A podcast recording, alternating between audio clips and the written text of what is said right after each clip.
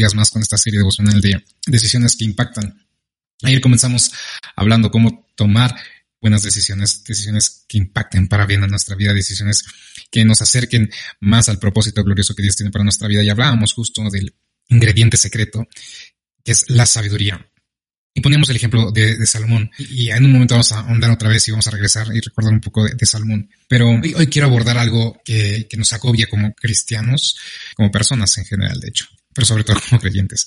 Cuando llegamos a Cristo, tenemos esta noción, esta idea, esta, que no sé de dónde provenga la verdad, pero esta concepción de que en cuanto lleguemos eh, o nos acerquemos a Dios, toda nuestra vida va a cambiar y se va a solucionar y como por arte de magia, toda nuestra vida va a estar bien.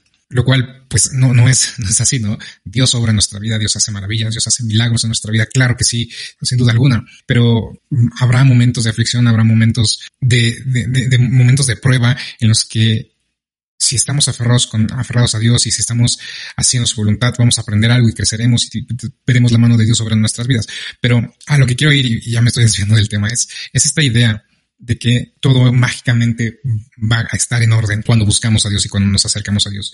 Y muchas veces, eh, y esto también entra y cubre esta parte de, la sabiduría. No cree que ya por creer en Jesucristo como Señor y Salvador, cree que por ir a la congregación todos los domingos durante algunos años, ya automáticamente uno puede ser sabio o es sabio. Y algo que, una vez más, no es completamente cierto. Y aquí es donde vamos a recordar el ejemplo de Salomón y vamos a, tomar unos, unos ejemplos más en la palabra si tú recuerdas, cuando Dios se le presenta a Salomón, él le pide que le pida, valga la redundancia, él le pide que le pida lo que fuera, y Salomón pide sabiduría. Y en el Nuevo Testamento tenemos varios ejemplos, y de hecho vamos a ir con el primero en Santiago 1.5, que dice, y si alguno de ustedes le falta sabiduría, que se la pida a Dios, quien da a todos abundantemente y sin reproche, y les será dada. Y luego en Proverbios eh, 2.6 también dice, porque el Señor da sabiduría y de su boca viene el conocimiento y la inteligencia. Y aquí faltaría decir a quién se la pide, porque de él, ayer lo vimos y lo hablamos, de él proviene la sabiduría, el principio de la sabiduría es el temor a Jehová, pero él es el que da la sabiduría. Y si no la pedimos, eh, entonces ¿Sabes? Es, algo que se busca y lo veíamos ayer eh, en Proverbios también cuando decía eh, que lo buscáramos y que lo valoráramos más que, el oro y que la plata. Y, luego vemos aquí en Efesios 1.17 que dice, eh, pido que el Dios de nuestro Señor Jesucristo, el Padre de gloria, les dé espíritu de sabiduría y de revelación en un mejor conocimiento de la sabiduría, así como básicamente todo lo que pasa en nuestra vida es algo que debemos de pedir y lo dice, lo decía Jesús y, si no mal recuerdo en Mateo 7, cuando dice pide y se les dará, busquen y hallarán si, si, no pedimos a Dios, si no buscamos a Dios. Y, es lo que mencionaba ayer cuando cerraba y concluía el tiempo devocional de ayer, que la idea es buscar la sabiduría de Dios. Y yo les planteo esto de acercarnos a la presencia de Dios y escudriñar la palabra, estudiar la palabra de Dios para adquirir sabiduría, para conocer más a Dios, para tener temor a Dios, para que se cree en nosotros ese, ese, ese vínculo con Dios, pero en espera y en búsqueda de la sabiduría. Pero no solamente algo que es meritorio nuestro, no es algo que podamos ganar con nuestras acciones o que podamos ganar por, por el tiempo que pasemos en la congregación no leyendo la palabra, sino es algo que tenemos que pedir y clamar a Dios que venga a nuestra vida. Una vez más, Salomón pidió tener sabiduría. En Santiago nos incitan, nos, nos invitan a que si nos falta sabiduría, que creo que a todos nos falta sabiduría, pero bueno, que todos nos beneficiaríamos de un poco más de sabiduría, ah, que la pidamos a Dios y que la dará abundantemente. No creamos, no esperemos que sea algo una vez más meritorio, algo que sea nada más eh, mágicamente que se dé en nuestra vida, sino pidamos a Dios, seamos concisos, conscientes de lo que pedimos a Dios. Y acá está algo interesante que también nos me lleva a remontarme al ejemplo de Salomón, porque usualmente pedimos a Dios o cosas materiales o, cosas físicas, pero a veces no nos enfocamos en pedir lo que genuinamente es importante porque nuestra perspectiva y nuestras prioridades a lo mejor no están todavía alineadas. Ah, con las con la perspectiva y las prioridades de Dios. Nuestro corazón tal vez no está siendo el mismo que el corazón de Dios, están en diferentes sintonías. Nuestra mentalidad y la mentalidad de Dios no están en la misma sintonía. Y creo que es, o puede ser, eh, un, buen termómetro de, cómo está nuestra vida en qué estamos confiando, qué estamos buscando, qué es lo que queremos, qué es lo que deseamos. Y ahí deberíamos o podríamos, esta es una invitación que siempre hago, ser más introspectivos de, de lo que está viendo en nuestro corazón, en nuestra vida, de lo que es lo que estamos activamente buscando. Hoy en tus peticiones de oración, ¿cuáles han sido las peticiones más relevantes que, que le has hecho a Dios? Ha sido por un trabajo, ha sido por salud, ha sido por una casa, ha sido por problemas, ha sido por qué ha sido lo que, lo que le has pedido a Dios. Y no, no te estoy diciendo que esté mal hacerlo, no estoy diciendo que sea malo pedir a Dios eh, por necesidades que tengas, para nada, absolutamente nada.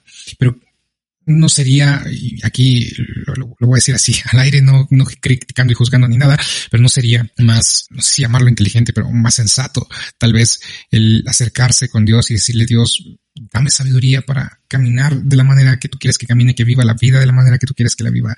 Ah, dame, no sé, dame fuerzas y ayúdame a ejercitar el dominio propio para vivir en santidad, para vivir en justicia, para amar a mi prójimo, para genuinamente vivir como como tú me has mandado, me llamado, enseñado a vivir. ¿Cómo es nuestra, nuestra, nuestras oraciones hoy? Insisto, no está mal, no está mal pedir a Dios por necesidades, pero démonos cuenta cuáles son nuestras prioridades. Porque en base a esas prioridades tomaremos decisiones que marquen el rumbo de nuestra vida, decisiones o que nos lleven a buscar eh, éxitos profesionales, éxitos sentimentales, que nos lleven a buscar fama, prestigio, eh, remuneración económica, o que nos lleven a buscar a Dios, que nos lleven a tener una vida que le agrade a Él, en santidad, en justicia, en amor. ¿Qué es lo que pedimos hoy?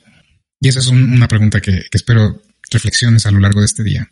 Una vez más, no quiero que... Eh, mi intención no es hacerte sentir culpable si estás pidiendo otra cosa, Dios. Simplemente que reflexionemos. Porque es importante poner nuestras prioridades en orden.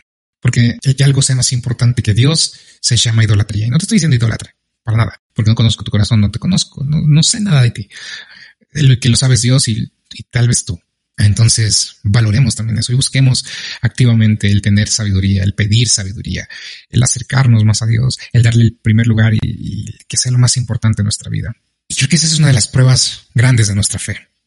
Es un momento, es una decisión, son acciones que van a llevar y necesitar que ejerzamos nuestra fe completamente. Van a requerir que fortalezcamos nuestra fe para ejercerla, para quitar toda duda y todo temor de buscar a Dios primordialmente, para no basarnos en lo que vemos y escuchamos y creemos y pensamos y, que nos han contado, sino genuinamente creyendo en la palabra de Dios. Porque al creer en su palabra, al creer lo que nos ha dicho, lo que nos enseña, creemos entonces que el caminar de la manera en que Él nos ha enseñado es lo correcto.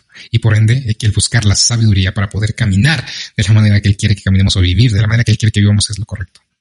Y ya para no reiterar tanto y no hacerte más bolas, clamemos por sabiduría a Dios, busquemos genuinamente lo importante, no lo que es vano, no lo que es pasajero, que es llamativo, pero que no es tan valioso. Y lo vimos ayer en Proverbios, Salomón lo decía, la sabiduría es más valiosa, más preciosa que el oro. Pidamos por sabiduría a Dios, clamemos por esa sabiduría, busquémosla activamente y prioricemos en nuestra vida de una manera diferente, poniendo a Dios en primer lugar porque nos decimos hijos de Dios o seguidores de Cristo o discípulos de Cristo, pero muchas veces con escuchar nuestras oraciones podemos ver cómo nuestro corazón está lejos de Él, aunque estamos con Él por interés. Por eso Jesús les decía a, sus discípulos, a sus seguidores, bueno, a sus discípulos, que les buscaba, le buscaban porque Él les había dado de comer, porque veían sus milagros. Y fue ahí cuando muchos se alejaron porque los confrontó en algo que era verdad y les dolió. Si hoy Dios, Jesús, estuviera enfrente de ti y te confrontara de esa manera, te, te, dijera que le buscas por interés, ¿cuál sería tu reacción? Ahí lo dejo. También otra, otra pregunta para que medites a lo largo del día. Ah, y con esto vamos, vamos a, terminar y vamos a orar. Señor Padre bendito, primeramente gracias por tu amor y misericordia que has mostrado. Y hoy nos acercamos al trono de tu gracia, a tu presencia, Dios, para pedir y clamar por sabiduría, sabiduría que solo puede provenir de ti, sabiduría que nos ayude a vivir de la manera correcta, que nos ayude a tomar las decisiones, las mejores decisiones en nuestra vida, decisiones que nos guíen cada vez más cerca de tu propósito, que nos guíen a tener la vida, a vivir la vida que tú deseas que tengamos y vivamos, Señor.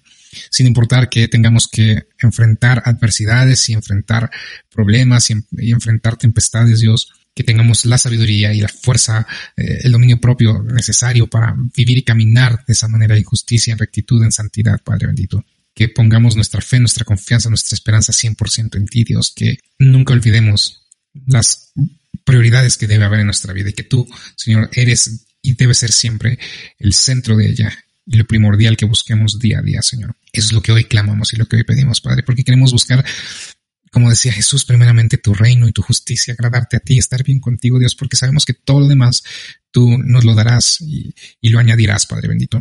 Ayúdanos a fortalecer nuestra fe, a inundarnos de sabiduría una vez más, a guiarnos, Señor, por el camino de justicia, de santidad, del camino que Jesucristo ha trazado para que nosotros caminemos en él, Padre. Ayúdanos a permanecer fieles. No permitas que nos alejemos de ti, de tu presencia, de, de, buscar de tu palabra, de actuar en consecuencia a ella, de vivir en santidad, de ser un testimonio vivo y mensajeros de tu, de tu evangelio, Padre bendito. Yo te pido todo esto en el nombre que es sobre todo nombre, el nombre de tu Hijo amado, Cristo Jesús. Amén, amén y amén.